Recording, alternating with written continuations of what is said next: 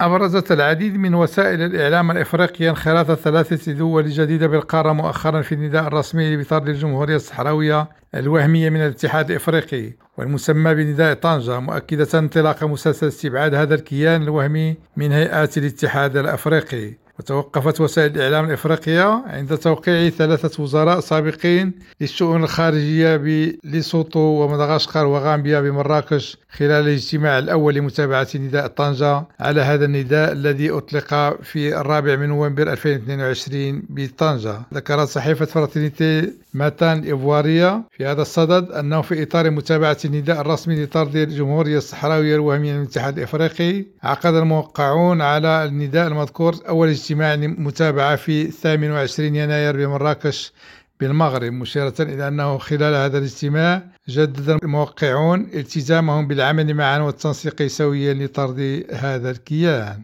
ومن جهته قال الموقع الإخباري أفريكا 24 إن مسلسل استبعاد ما يسمى بالجمهورية الصحراوية الوهمية من الاتحاد الإفريقي قد بدأ فعلا. مشيرا إلى أن الكتاب الأبيض الذي تم إعداده من قبل الموقعين على نداء طنجة يشكل خارطة طريق لمسلسل طرد هذه الجمهورية الوهمية من هيئات الاتحاد الإفريقي. كما نقل الموقع عن جان ماري إيوزو وزير خارجية بنين السابق قوله نحن جميعا على دراية بديناميكيات الدبلوماسية المغربية وسوف يتم نقل هذا الكتاب الأبيض كأولوية إلى رؤساء الدول وصناع القرار حتى يتمكنوا من دراسته حتى يتاح شرح هذه العملية التي بدأت للجميع. ومن جهتها كتبت الوكالة الإفريقية أبانيول في مقال بعنوان نداء طنجة يلح على طرد الجمهورية الصحراوية الوهمية من الاتحاد الإفريقي كنينة حفظ كريم ريم راديو داكار.